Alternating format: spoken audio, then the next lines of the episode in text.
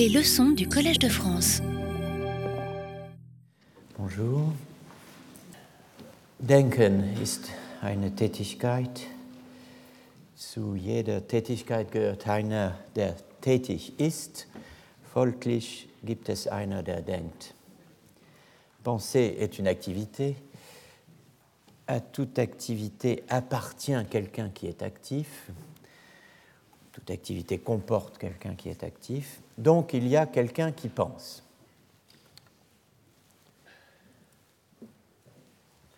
Confrontant lors du dernier cours, au cours du 10 avril, diverses traductions du pseudo-syllogisme du grammairien censées, à tort, selon euh, par-delà bien et mal, paragraphe 17, prouver la nécessité d'un sujet agent de toute activité, nous avions noté euh, une différence entre les traductions françaises et anglaises de Nietzsche.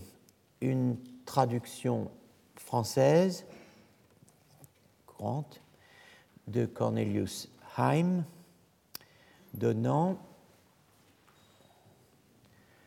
Penser est une action, toute action suppose un sujet qui l'accomplit, par conséquent, etc. Tandis euh, qu'une euh, version anglaise, celle de Helen Zimmern, donnait ceci. To think is an activity, every activity requires an agency that is active, consequently, etc. Commentant cette différence, nous avions souligné que les traducteurs ne trahissaient pas la pensée de Nietzsche, mais que chacun euh, ne tenait et ne disait qu'une moitié de l'illusion critiquée.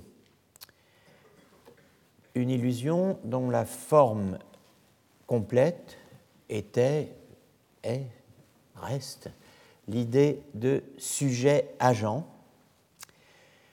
l'idée que dénonce Nietzsche en euh, référant la croyance que toute activité présuppose un agent, dass jede Tätigkeit einen Täter voraussetze, à ce qu'il appelle l'indéracinable croyance au sujet et au prédicat.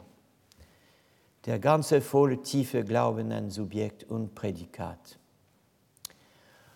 En fait, dans le paragraphe 17 de Par-delà bien et mal, ce n'est pas expressément de sujet ni d'agent que parle Nietzsche, mais euh, en rigueur des termes d'auteur ou d'acteur. Un pas de plus et, l'on serait tenté de dire responsable, un pas de plus encore, ce serait assez nietzschéen, coupable. Auteur, acteur, c'est le double sens obvi du mot Täter. Ce qui veut dire que euh, Täter, comme person, chez Locke, personne, pourrait prétendre euh, au statut de terme juridique conforme au sens originel du grec katégorein que nous avons évoqué déjà à plusieurs reprises. Ici, autrement dit, mettre en accusation. Täter apparaît 59 fois au nominatif dans l'édition critique digitale de Nietzsche. Mais euh, Nietzsche emploie également 68 fois Urheber, qui signifie littéralement auteur. Rechtsgesetz est la loi sur le droit d'auteur en, allemand hein, euh, d'aujourd'hui. Sujet-agent, le concept autour duquel nous tournons depuis le début de cette année, sujet-agent s'analyse donc euh, sous la plume de Nietzsche dans un premier temps en Täter, Urheber et Subjekt.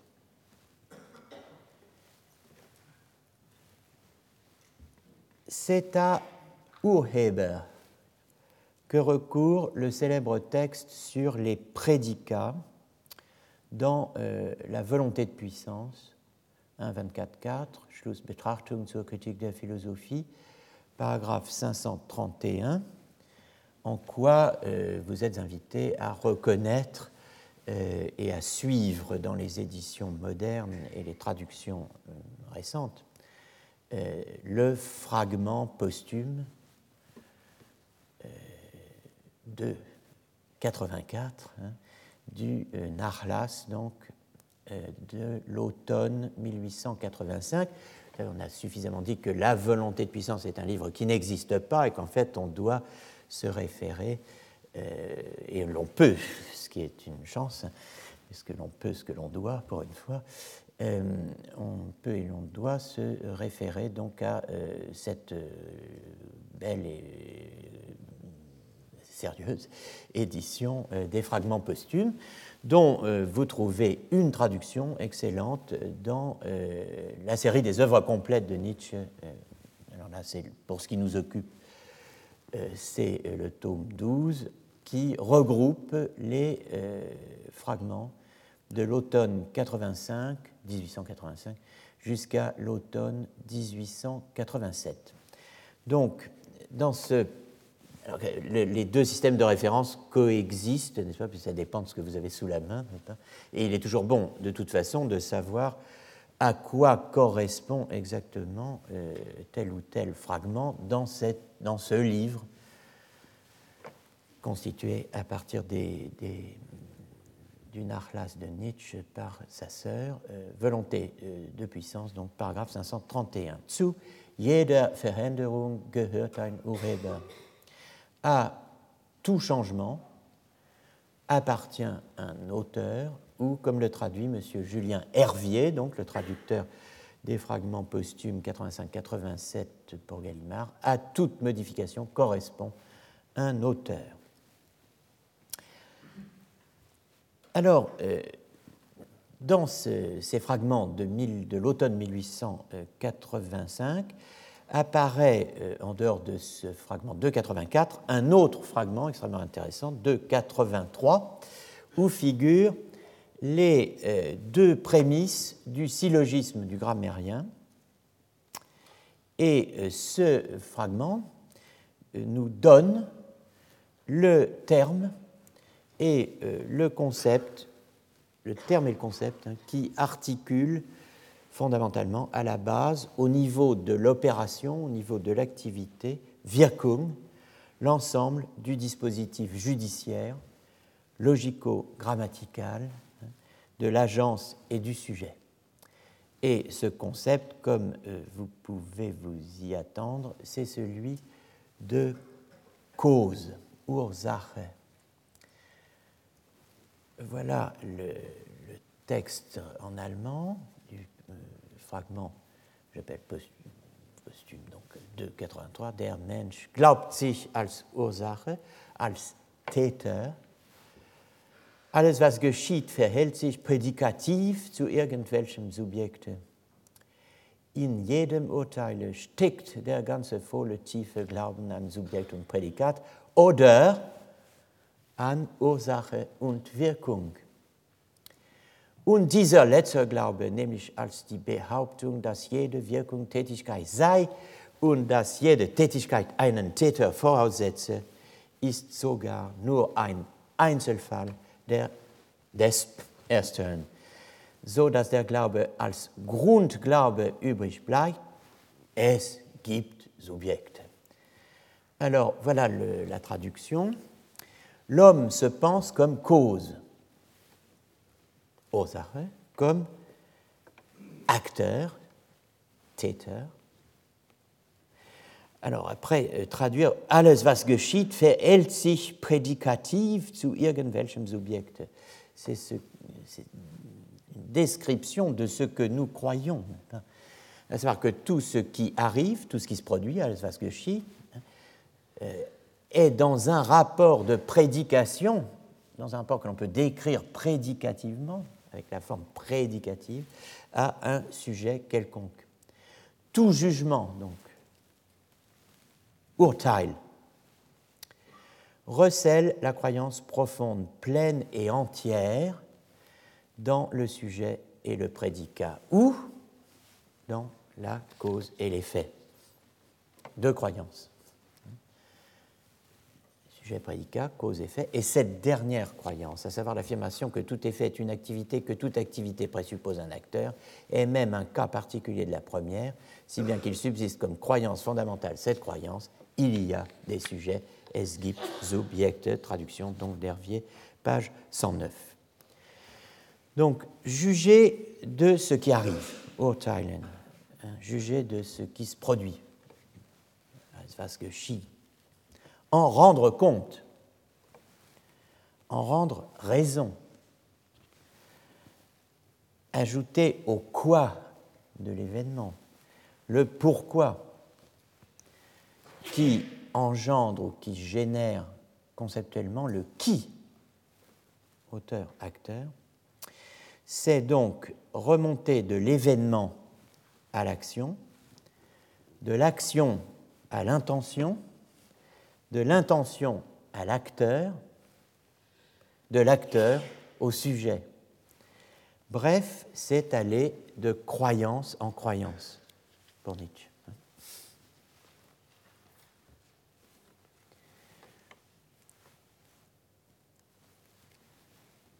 Notez bien, hein, remonter de l'événement à l'action, de l'action à l'intention, il faudrait souligner dix fois ce mot, de l'intention à l'acteur, de l'acteur au sujet, c'est aller de croyance en croyance. Alors, un mot sur l'intention.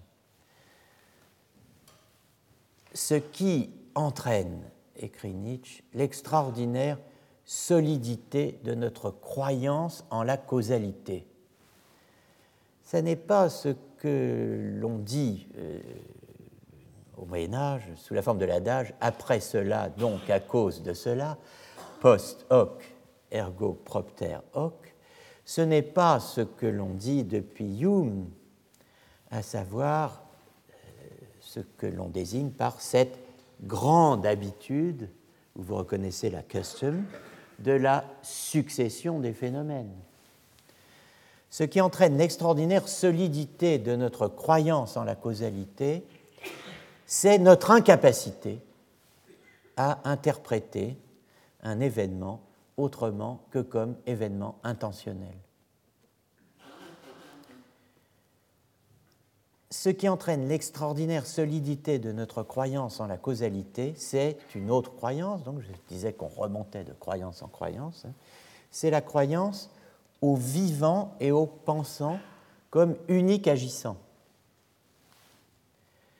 Euh, il y a une forme de vie hein, que les Grecs appellent bios theoretikos, la, forme de vie euh, qui est celle du vivant doté de la pensée, doué de pensée, de théorein. Eh bien, euh, la croyance au vivant et au pensant, au fait qu'il y a un vivant qui pense, hein,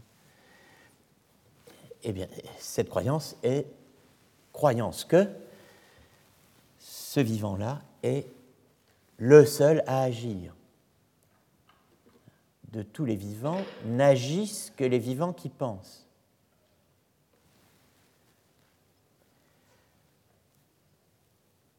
La croyance au vivant et au pensant comme unique agissant, incise, qui est une croyance à la volonté qui est une croyance à l'intention, la croyance que tout événement est un agir, que tout agir présuppose un acteur, c'est, dit Nietzsche, bon, il est difficile de faire une synthèse plus époustouflante, n'est-ce C'est la croyance au sujet. Voilà tout ce que renferme la notion de sujet. Toutes les croyances qui sont nouées, tissées, voire sédimentées historiquement la nécessité psychologique d'une croyance à la causalité réside dans l'impossibilité de se représenter un événement sans intention, pardon, au pluriel d'ailleurs, sans intention, une action sans sujet.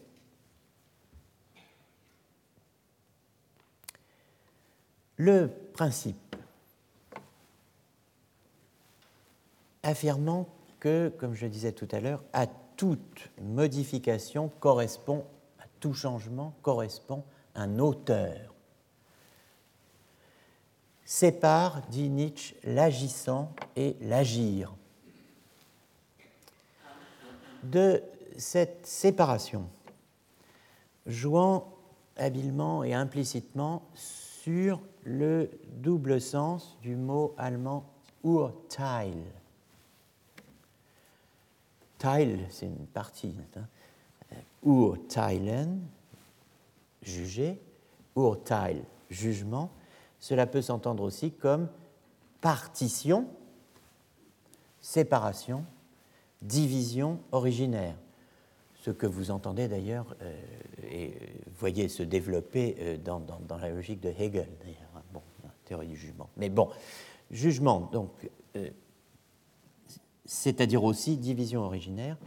Donc, jouant sur le double sens du mot Urteil, Nietzsche fait de cette séparation entre l'agissant et l'agir ce qui agit et l'agir même, hein, fait euh, donc de cette séparation l'une des sources de ce qu'il appelle le mythe, ou plus exactement même la mythologie du sujet agent. Alors, prenons un exemple. Hein.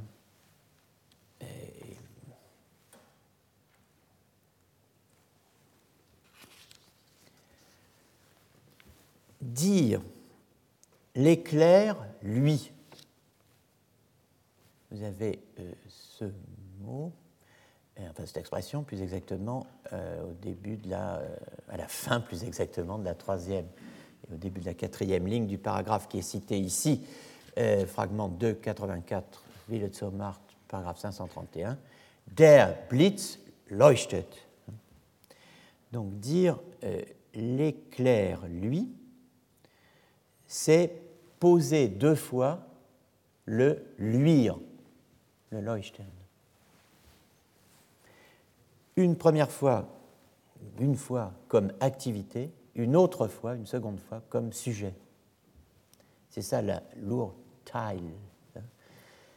euh, la division originaire entre agissant et agir, hein, qui fait que euh, nous croyons en l'existence de sujets agents c'est euh, là, euh, c'est quelque chose qui devient pensable à partir de euh, cet exemple très célèbre sur lequel on va s'attarder quelques moments. l'éclair, lui, der Blitz leuchtet. Donc dire l'éclair, lui, c'est poser deux fois le luire, une fois comme activité, luire, une seconde fois comme sujet, luisant. Hein. C'est, dit Nietzsche, et là c'est magnifique, euh, pour, enfin en tout cas pour euh, le sujet, si j'ose dire, de cette année, euh, c'est, dit-il, c'est l'expression que vous avez en caractère gras, zum Geschehen ein Sein supponieren. C'est supposer à l'événement, au Geschehen, c'est lui supposer ein Sein, un être. Donc, dire l'éclair, lui, c'est supposer à l'événement un être qui ne fait pas qu'un avec l'événement, mais qui est et qui demeure en dessous pendant que euh, l'événement se produit, c'est-à-dire arrive et devient. Zu jeder Veränderung gehört ein Urheber. À tout changement, modification appartient un acteur. Voilà une belle phrase, mais c'est déjà de la mythologie, dit Nietzsche. Un énoncé comme cela, un principe de ce genre, Trent sépare das Wirkende und das Wirken l'agissant et l'agir. Quand je dis l'éclair lui, j'ai posé le luire, wenn ich sage der Blitz leuchtet, so habe ich, j'ai déjà posé.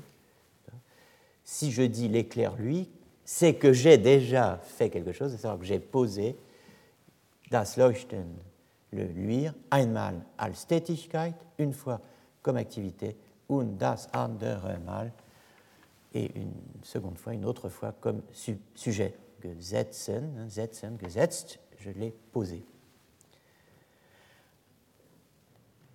Et donc, c'est là que vous trouvez euh, cette phrase, zum Geschehen ein Sein supponiert, welches mit dem Geschehen nicht eins ist, vielmehr bleibt, ist und nicht wird.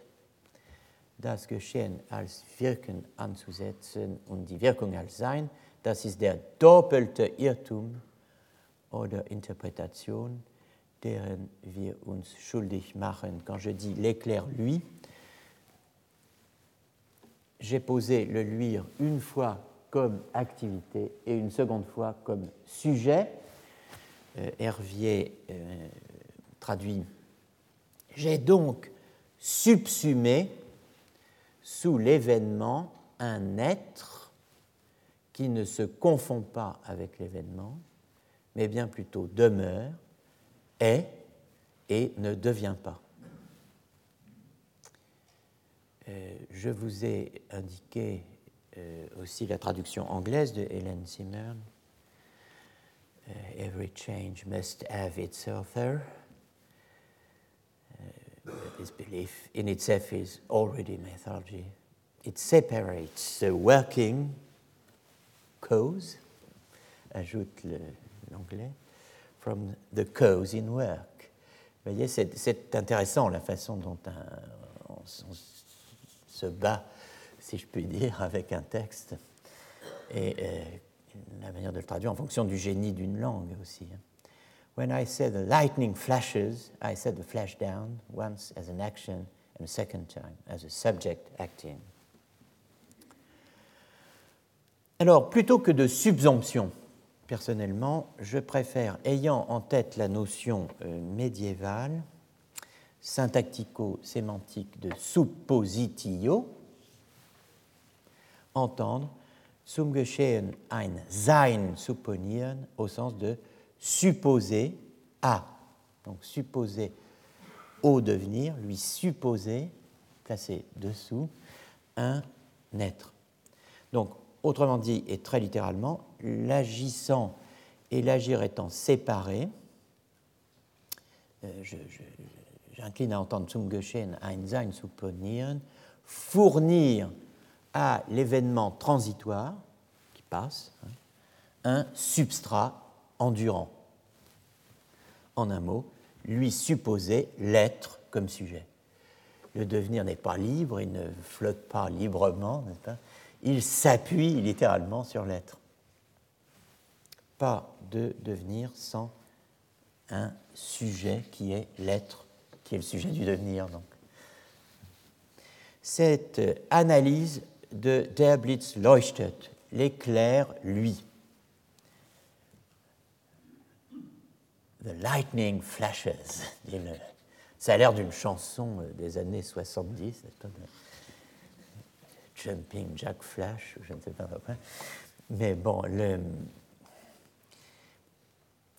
l'analyse donc de, de Der Blitz leuchtet, l'éclair, lui, qui euh, dénonce euh, la réduction de l'événement à la forme prédicative. Ou si vous préférez, pardon, à euh, la forme catégorique, rappelle évidemment les discussions qui ont lieu à la même époque. C'est pour ça que j'ai tenu à euh, souligner tout à l'heure que euh, ces passages de la, la, la, volonté de puissance sont en fait des fragments posthumes de Nietzsche datant de l'automne 1885. Eh bien, à la même époque, c'est-à-dire la fin, au milieu, à la fin des années 1880, il y a des débats philosophiques qui sont bien connus dans cette maison euh, sur les phrases sans sujet. Euh, cela donc dans la philosophie autrichienne, tout particulièrement, avec un cortège de spéculations sur ce qu'on appelle le sujet caché Alors, il n'est que de relire sur ce point les, remarques de Brentano sur la supposition de Zeus, de Zeus, Zeus au pleuvoir dans Il pleut. Il pleut, es regnet, oui. En fait, eh bien, on va dire ça pleut, n'est-ce pas? Mais euh, bon, en fait, on suppose que cet événement a un sujet agent qui est Zeus c'est Zeus qui pleut. Zeus en allemand, regnet. Es regnet, il pleut, devient il. Oui, oui, lui. Zeus pleut. Zeus regnet. Et euh, Brentano euh, discute aussi les tautologies, ce qu'il appelle des tautologies euh, du type de la pluie pleut, Qu'est-ce qui pleut? La pluie. La pluie pleut. Ou il y a du bruit qui devient le bruit-bruit. Ah, ça vous rappelle évidemment Heidegger die Welt weltet, hein, le monde se fait monde, mais non, là je plaisante. Euh, le bruit-bruit, la pluie pleut. Et donc, euh, tout cela, tout ce que nous dit euh, Nietzsche, doit nous faire penser, peut nous faire penser en tout cas, à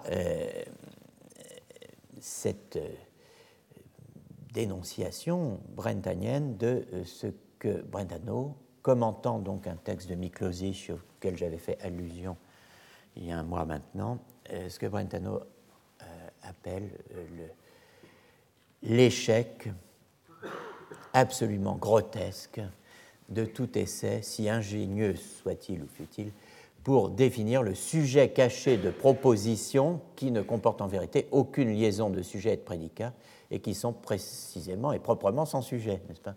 Dans S. Regnet, on cherche un sujet à une proposition qui n'a pas la euh, forme sujet-prédicat.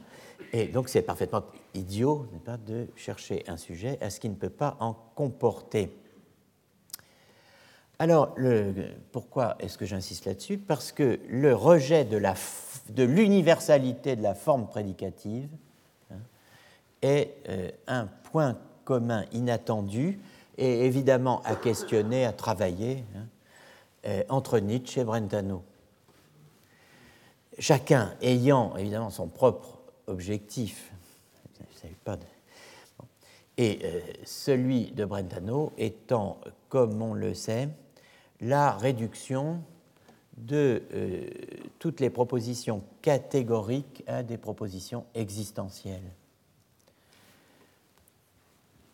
En deux mots, dans euh, le texte, dans un certain nombre de textes, mais tout particulièrement dans celui auquel je fais allusion maintenant, à savoir la psychologie du point de vue empirique, dont j'extrais euh, les pages qui, enfin la citation qui vient, euh, traduction française, page 233, hein, de la psychologie du point de vue empirique, traduction Maurice de Gandillac, revue par Jean-François Courtine. Donc, donc dans la, psychologie du point de vue empirique, Brentano soutient deux thèses extrêmement intéressantes. Aucune proposition affirmative n'est universelle. Aucune proposition affirmative n'est universelle. Faut retenir ça, c'est assez. Et aucune proposition négative n'est particulière. Aucune affirmative n'est universelle, aucune négative n'est particulière. En réalité, euh, ce qui est dit exactement, c'est euh, äh, in ist kein bejachendes Urteil allgemein. Il s'agit de, en fait du jugement. Hein. Euh, en, vérité, dit Brentano, aucun jugement affirmatif n'est général, allgemein, universel. Et euh, de même, donc, kein verneinendes Urteil, aucun jugement négatif n'est particulier. Qu'est-ce que ça veut dire? Eh bien, euh, cela vous apparaît clairement, n'est-ce pas? C'est qu'il faut réduire euh, toutes les catégoriques à des existentielles. Alors, j'ai ici un, fait ici un petit tableau qui correspond à ce que vous pourriez lire, page 233, si ça vous intéressait, comme je l'espère. Enfin, c'est toujours euh, amusant de voir comment un, esprit euh, très original reprend les données euh, de base de la logique la plus traditionnelle, n'est-ce pas, pour faire du nouveau et du nouveau quand même assez stimulant euh, avec de l'ancien. Alors, réduction des catégoriques à des existentiels. Vous avez ici euh, des euh, lettres I, E, A, O qui sont des lettres qu'utilisaient les médiévaux lorsqu'ils construisaient un carré d'opposition entre les propositions quantifiée,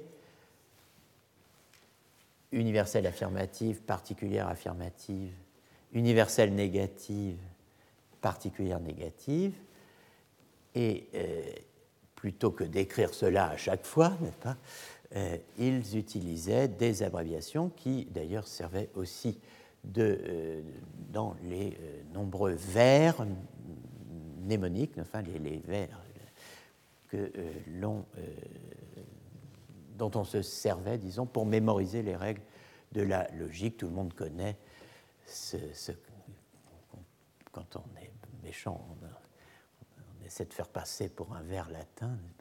Barbara, c'est la reine, Dari, Ferrio, Baralipton. Euh, bon, mais euh, alors, euh, A, I et E, O, ce sont des, les lettres qui désignent. Alors, pour A, qui est la première voyelle de affirmo, j'affirme. Euh, A égale universelle affirmative. I, deuxième voyelle de affirmo, j'affirme. Particulière affirmative. Et pour la négation, c'est négo, je nie. Première voyelle, c'est E. Donc l'universelle négative sera rendue par E et euh, la euh, particulière négative est rendue par O. Donc avec ces quatre voyelles, vous avez euh, le moyen d'évoquer les quatre types de propositions universelle affirmative, particulière affirmative, universelle négative et particulière négative. Alors maintenant, vous entendez ce que dit Brentano. Aucune proposition affirmative n'est universelle. Donc ça veut dire qu'il n'y a pas d'universel négative.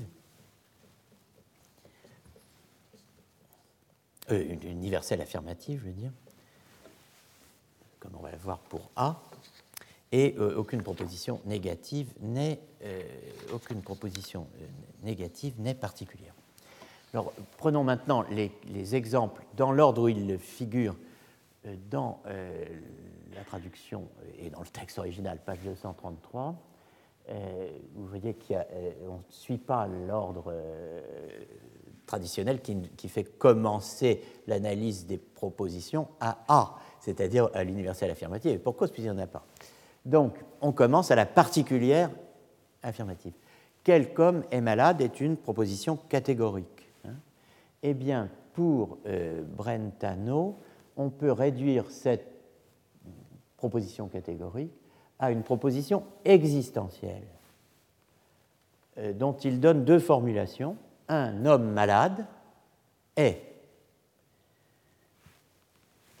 et euh, dans sous une forme plus habituelle, il y a un homme malade. Un homme malade est, ça, homme malade, il y en a. C'est, cela existe il y a un homme malade. Aucune pierre n'est vivante, une pierre vivante n'est pas, si vous préférez, il n'y a pas de pierre vivante. Tous les hommes sont mortels. Un homme immortel n'est pas. Il n'y a pas d'homme immortel. voyez qu'il n'y a pas d'engagement existentiel sur tous les hommes sont mortels. Puisque, précisément, ce qu'on dit, c'est que cela, homme immortel, eh bien, il n'y en a pas. Donc on n'a pas besoin de se demander euh, s'il faut que le, terme homme ait une référence pour qu'on puisse prononcer sur la vérité ou la fausseté de la proposition tous les hommes sont mortels, comme on le faisait dans beaucoup de discussions médiévales. Là, on règle un certain nombre, on élimine un certain nombre de, problèmes. Quel homme n'est pas savant, un homme non savant est, il y a un homme non savant. Donc, euh, euh, ce qui a l'air d'une négative, en fait, est, est une affirmation d'existence d'un homme qui possède la propriété d'être ignorant. Bon, en somme, comparons Nietzsche et Brentano. Brentano veut montrer que tout jugement, qu'il soit énoncé dans la forme catégorique, comme ici, mais aussi bien hypothétique ou disjonctive, tout jugement peut revêtir sans la moindre modification de sens la forme de ce que Miklosic appelle une proposition sans sujet, ou, suivant la formule que préfère Brentano, une proposition existentielle. Ce n'est pas ce que nous dit Nietzsche euh, exactement. Nietzsche s'en prend, lui, à la notion même de jugement. Notre plus vieille croyance, hein, et au système qu'elle articule, autrement dit, sujet, objet, substance, causalité. Euh, dans euh, le paragraphe 280 de Ville sur Marthe, vous voyez euh, un certain nombre d'affirmations de Nietzsche qui sont présentées avec des, A, des B, ils sont de lui, hein, c'est pas de moi. Lorsque l'on a compris que le sujet n'est pas quelque chose qui agit, dit Nietzsche, mais seulement une fiction, il s'ensuit beaucoup de choses. On peut, en effet, c'est très avantageux, on peut abandonner l'objet. On peut abandonner la substance. On peut abandonner la causalité. Je cite, Si nous abandonnons le sujet qui agit, nous abandonnons aussi l'objet sur lequel on agit. Si nous abandonnons l'idée de sujet et d'objet, nous abandonnerons aussi l'idée de substance. Donc résumons, hein, euh, le jugement est notre plus vieille, notre plus ancienne croyance, das Urteilen, ist unser ältester Glaube. Tout jugement recèle la croyance profonde, pleine et entière dans la cause et l'effet. Cette croyance est un cas particulier de la croyance dans le sujet et le prédicat, si bien qu'il subsiste comme croyance fondamentale et euh, archi-croyance fondamentale et erronée, n'est-ce pas? C'est le, point de départ de toutes nos errances. Hein cette croyance absolument fondamentale, c'est il y a des sujets. Donc c'est à l'archéologie de cette croyance fondamentale, hein, de cette Grundglaube, hein, euh, fondamentalement erronée, fictive, fictionnelle et fourvoyante, hein, qu'est consacré euh, le travail euh, d'historien de la philosophie médiévale que j'essaie d'accomplir. Et en disant cela, avec cette remarque, nous sommes arrivés à pied d'œuvre. Nous sommes maintenant euh, face à notre tâche, la tâche qui, euh, je vous le rappelle, avait été définie au début de l'année euh, à l'aide de cette question heideggerienne, entre guillemets, comment et pourquoi le sujet, sujet est-il devenu, sous le nom de je, sujet d'action Et euh, je vous avais dit que euh,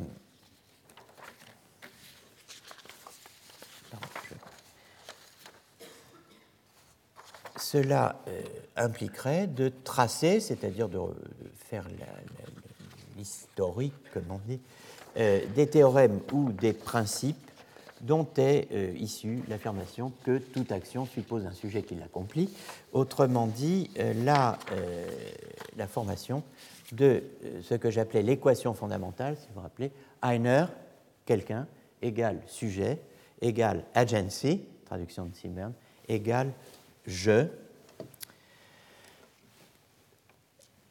Et donc chaque point de cela doit être y compris la mise entre parenthèses du jeu, sur laquelle je reviendrai par la suite. Donc si, comme l'écrit Foucault, écrivait Foucault, dans l'archéologie du savoir, page 96, les concepts ne sont point formés directement sur le fond approximatif, confus et vivant des idées, mais à partir des formes de coexistence entre des énoncés. Donc la faute d'orthographe est de moi, n'est-ce pas, ça n'est pas, de Foucault, il faut un S à énoncer, euh, entre des énoncés. Donc si, comme l'écrivait Foucault, les concepts ne sont point formés euh, sur le fond euh, des approximatifs des idées, mais j'insiste, à partir des formes de coexistence entre des énoncés, euh, ce traçage donc, auquel je vous invite va impliquer à son tour de mettre au jour les réseaux où se formulent et se sont formulées les notions de sujet et d'agent qui euh, interviennent directement ou indirectement euh, sous une forme originale ou sous une forme modifiée dans les théorèmes et les principes dont nous allons donc nous occuper maintenant. Donc c'est ce que nous ferons dans les prochains cours, ce qui nous donnera euh, l'occasion aussi de euh, plusieurs occasions de confronter histoire des idées et archéologie du savoir, que ce soit euh, dans ce cours ou en séminaire. Alors aujourd'hui, pour clore ce cycle introductif commencé le 6 mars en philosophie ancienne et moderne, hein, et entamer celui médiéval qui s'achèvera provisoirement le 26 juin, il me faut euh, montrer que l'archéologie du sujet et plus généralement l'archéologie philosophique peut, par ce que Collingwood appelle la réactivation, le reenactment, la remise en acte de certains énoncés, de certains énoncés qui sont insérés, qui sont sertis dans des complexes de questions et de réponses précis, au long du long Moyen Âge, hein, fin de l'Antiquité tardive jusqu'au XVIIe, voire au-delà, euh, eh bien, euh, il faut vous montrer donc que ce, programme-là euh, permet, peut, permettre, permettra l'évaluation de certaines thèses philosophiques modernes ou contemporaine.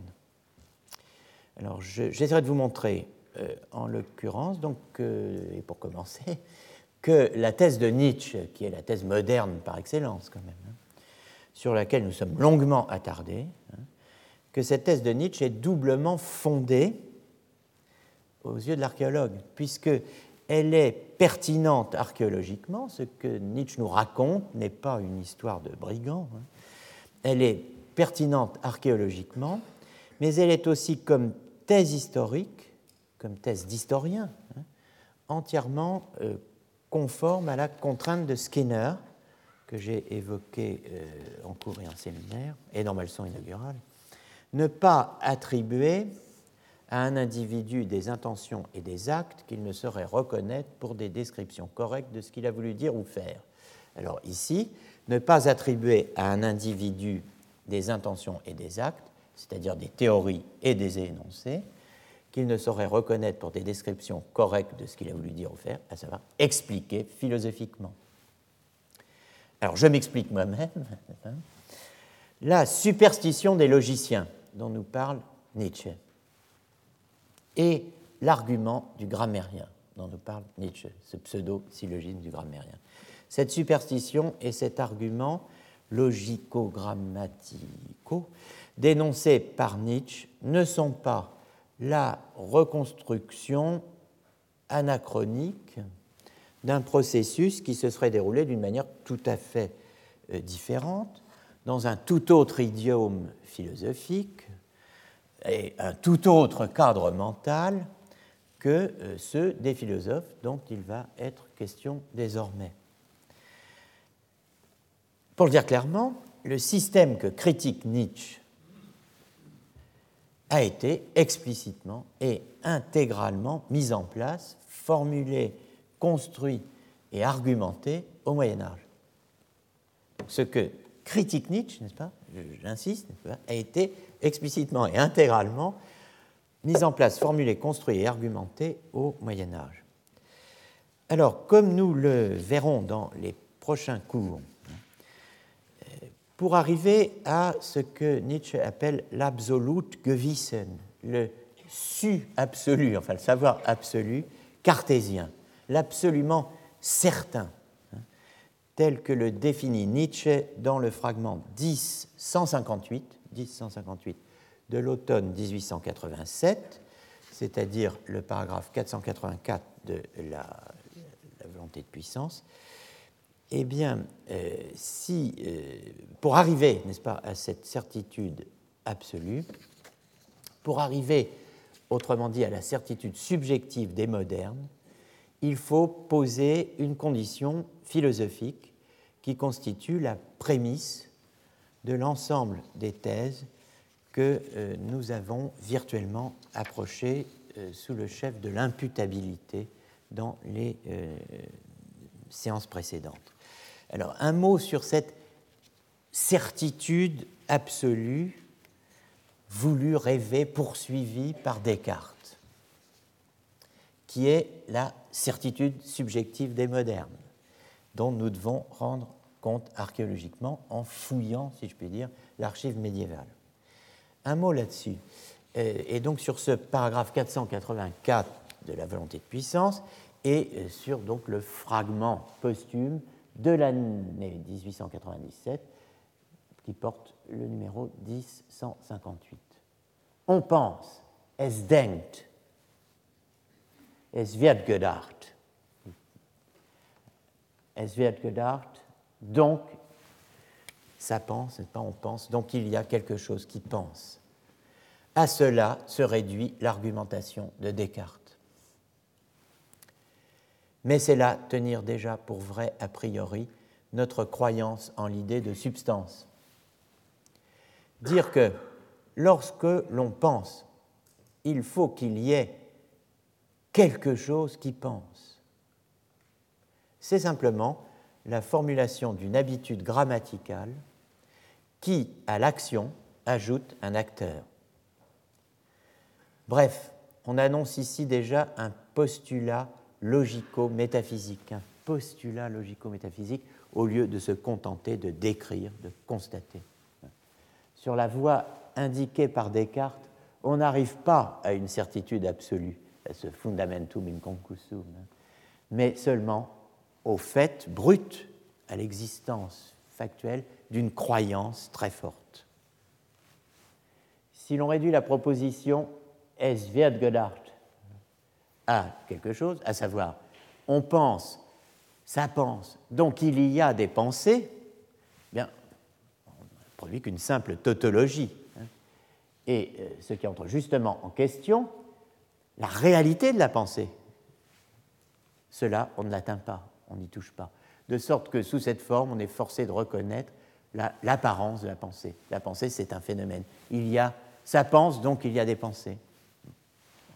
Mais ce que voulait Descartes, ce n'était pas ce constat vide. Hein. Ce qu'il voulait, euh, évidemment, c'était euh, que la pensée n'eût pas seulement une réalité apparente, mais qu'elle existât en soi et donc qu'elle euh, présentât un caractère de certitude absolue, subjective.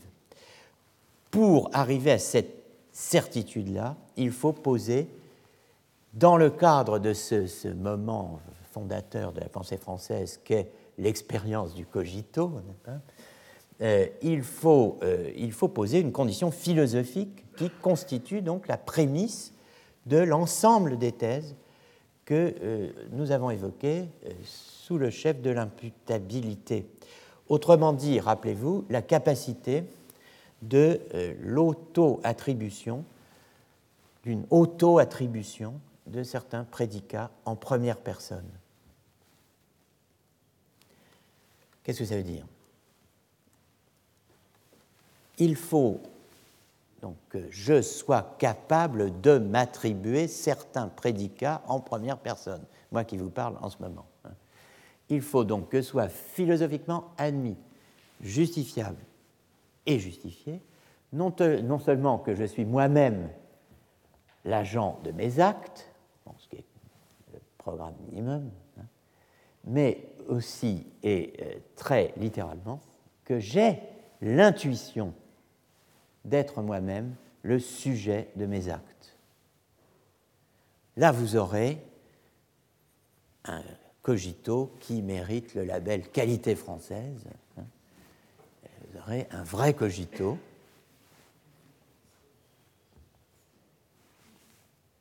Je suis l'agent de mes actes, certes, mais aussi, et très littéralement, j'ai l'intuition d'être, moi et nul autre, le sujet des dix actes. Alors ça nous semble aller de soi. Hein. Mais euh, en fait, il a fallu un très long parcours pour arriver à cette double thèse. On peut euh, facilement l'imaginer qu'il ait fallu du temps pour arriver à formuler cela, si l'on n'a pas oublié l'interdit dont Augustin avait inauguralement frappé le subjectum s'agissant de l'âme humaine. Vous vous rappelez qu'on a commencé l'année euh, en rappelant que, en tant qu'image et vestige de la Trinité, pas plus que Dieu ne pouvait être présenté comme le sujet de ses attributs, hein, euh, l'âme humaine et l'homme ne pouvaient être présentés comme le sujet de ses propres états mentaux ou actes, à savoir, euh, pour ce que nous en avions euh, rappelé, euh, l'amour et la connaissance, hein, dilectio et cognitio.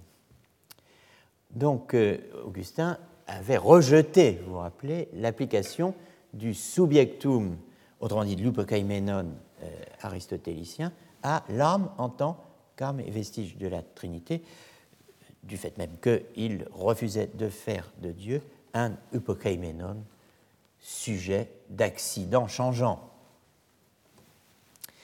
Bon, donc on, peut imaginer qu'il a fallu du temps pour euh, faire entrer le sujet dans ce dispositif hein, de l'agence. Reste que l'ensemble de thèses requis pour la formulation d'une notion de sujet agent susceptible de fonctionner à euh, nos yeux euh, d'archéologues, si je puis dire, euh, comme a priori historique de la subjectivité du sujet moderne, hein, cet ensemble de thèses est posé explicitement dès la seconde moitié du XIIIe siècle.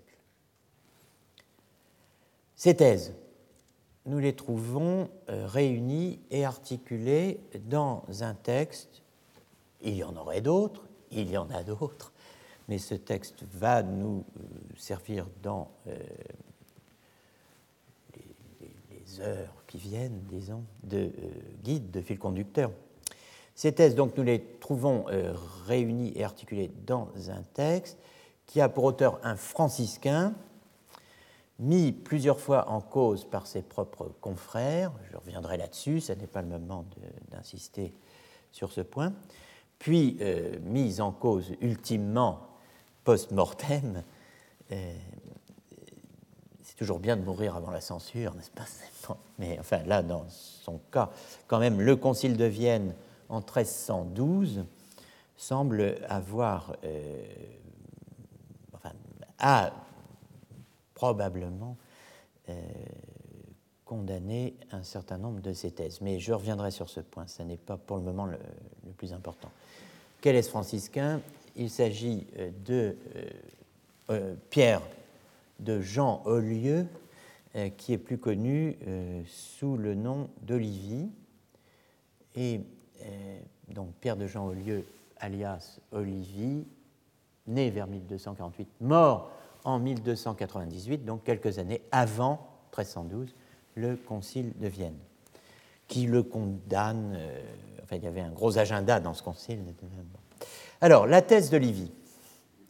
La thèse de, Livy est que l'âme se connaît ou peut se connaître elle-même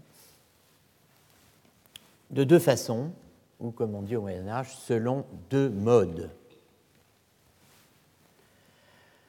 Le premier mode d'auto de l'âme est intuitif, par intuition. Et le second mode d'autoconnaissance de l'âme sera par raisonnement ou inférence. Donc vous avez soit l'intuition, soit l'inférence. Ce matin, seul le premier mode nous intéresse, à savoir celui de l'intuition, puisqu'il correspond exactement à euh, l'analyse nietzschéenne de la volonté de puissance, dans la volonté de puissance, autrement dit, euh, et aussi à la séparation entre être et devenir, euh, ou si vous préférez, sein et werden. Olivier soutient en effet deux thèses qui sont visées à distance par Nietzsche. Je ne veux pas dire que Nietzsche a lu Olivier, n'est-ce pas? Ne me faites pas dire ce que je n'ai pas dit. Mais je veux dire que vous trouvez dans le texte d'Olivier l'indice, la preuve, le document qui vous permet de constater que, euh, à la fin du XIIIe siècle, le système que décrit Nietzsche existe. Donc euh, Nietzsche n'a pas inventé, n'a pas rêvé la chose. Donc Olivier soutient deux thèses visées à distance par Nietzsche. Première thèse, que j'ai une intuition de moi-même comme substance, c'est-à-dire à la fois comme sujet et comme principe.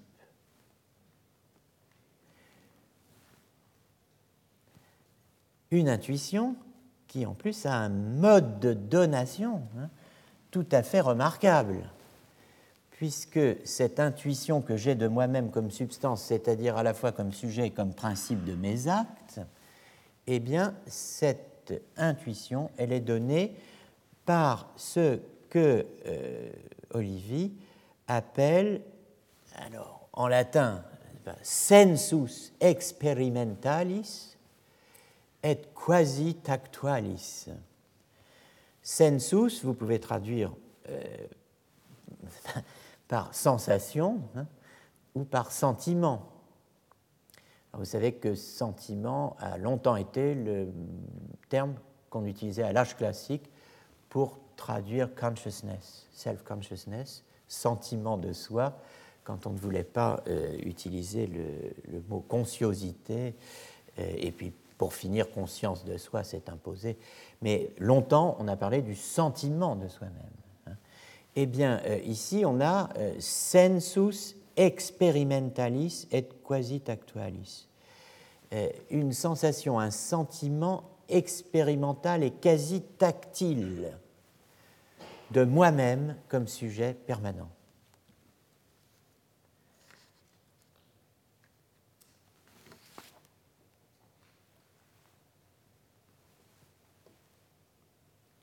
Derrida parlait à une époque de l'auto-affection originaire, n'est-ce pas? Mais euh, on n'est pas loin d'une auto-affection ici, euh, au sens où il, y a pour ainsi dire une espèce de toucher, de touche de soi-même par soi-même. Bon, deuxième euh, thèse d'Olivier, cette première intuition, donc, est complétée par une autre intuition. Donc j'ai l'intuition de moi-même comme sujet. Hein, et cette première intuition de moi-même comme sujet est complétée par une autre intuition effectuée dans et par le même sensus euh, interne. Hein. C'est l'intuition de mes actes comme, je cite, autant d'attributs distincts de cette substance qui doivent à cette substance de subsister et qui existent dans cette substance qui est, qui existent, eux, sur le mode du devenir. Ben, on a l'impression de lire Nietzsche.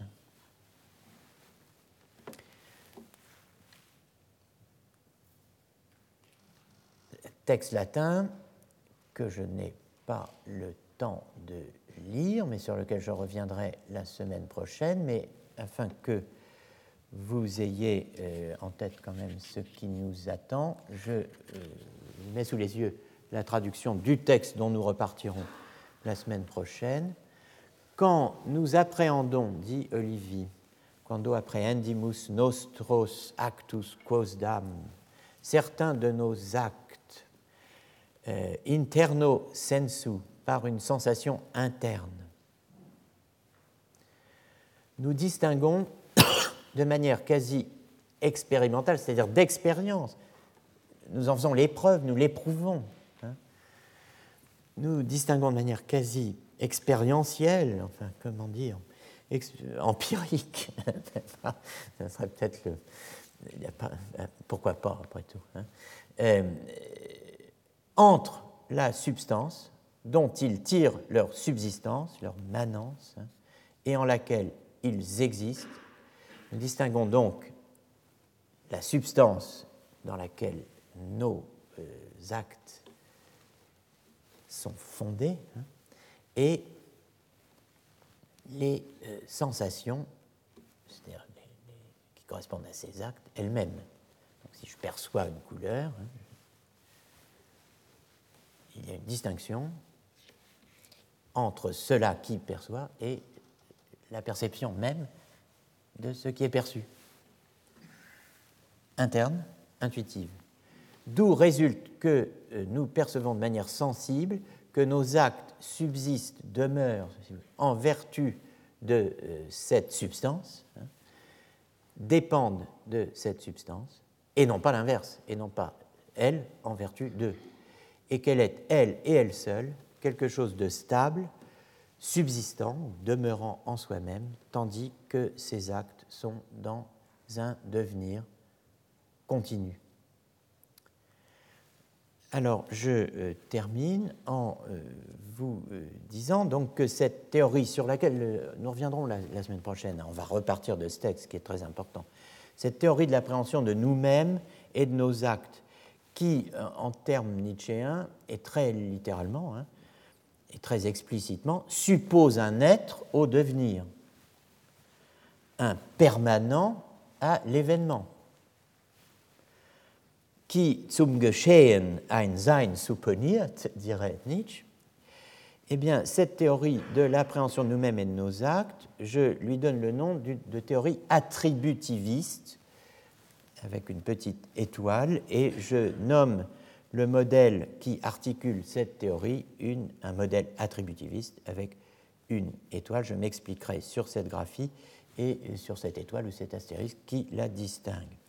Et je termine en vous disant que ce modèle olivien, le modèle attributiviste d'Olivier, euh, donc, qui va nous, servir de, cadre et d'horizon euh, dans, les semaines qui viennent, comporte donc trois thèses que j'appelle trois thèses attributivistes. Nos actes ne sont perçus par nous que comme des prédicats ou des attributs. Eh Ce n'est pas Nietzsche qui le dit, c'est Olivier.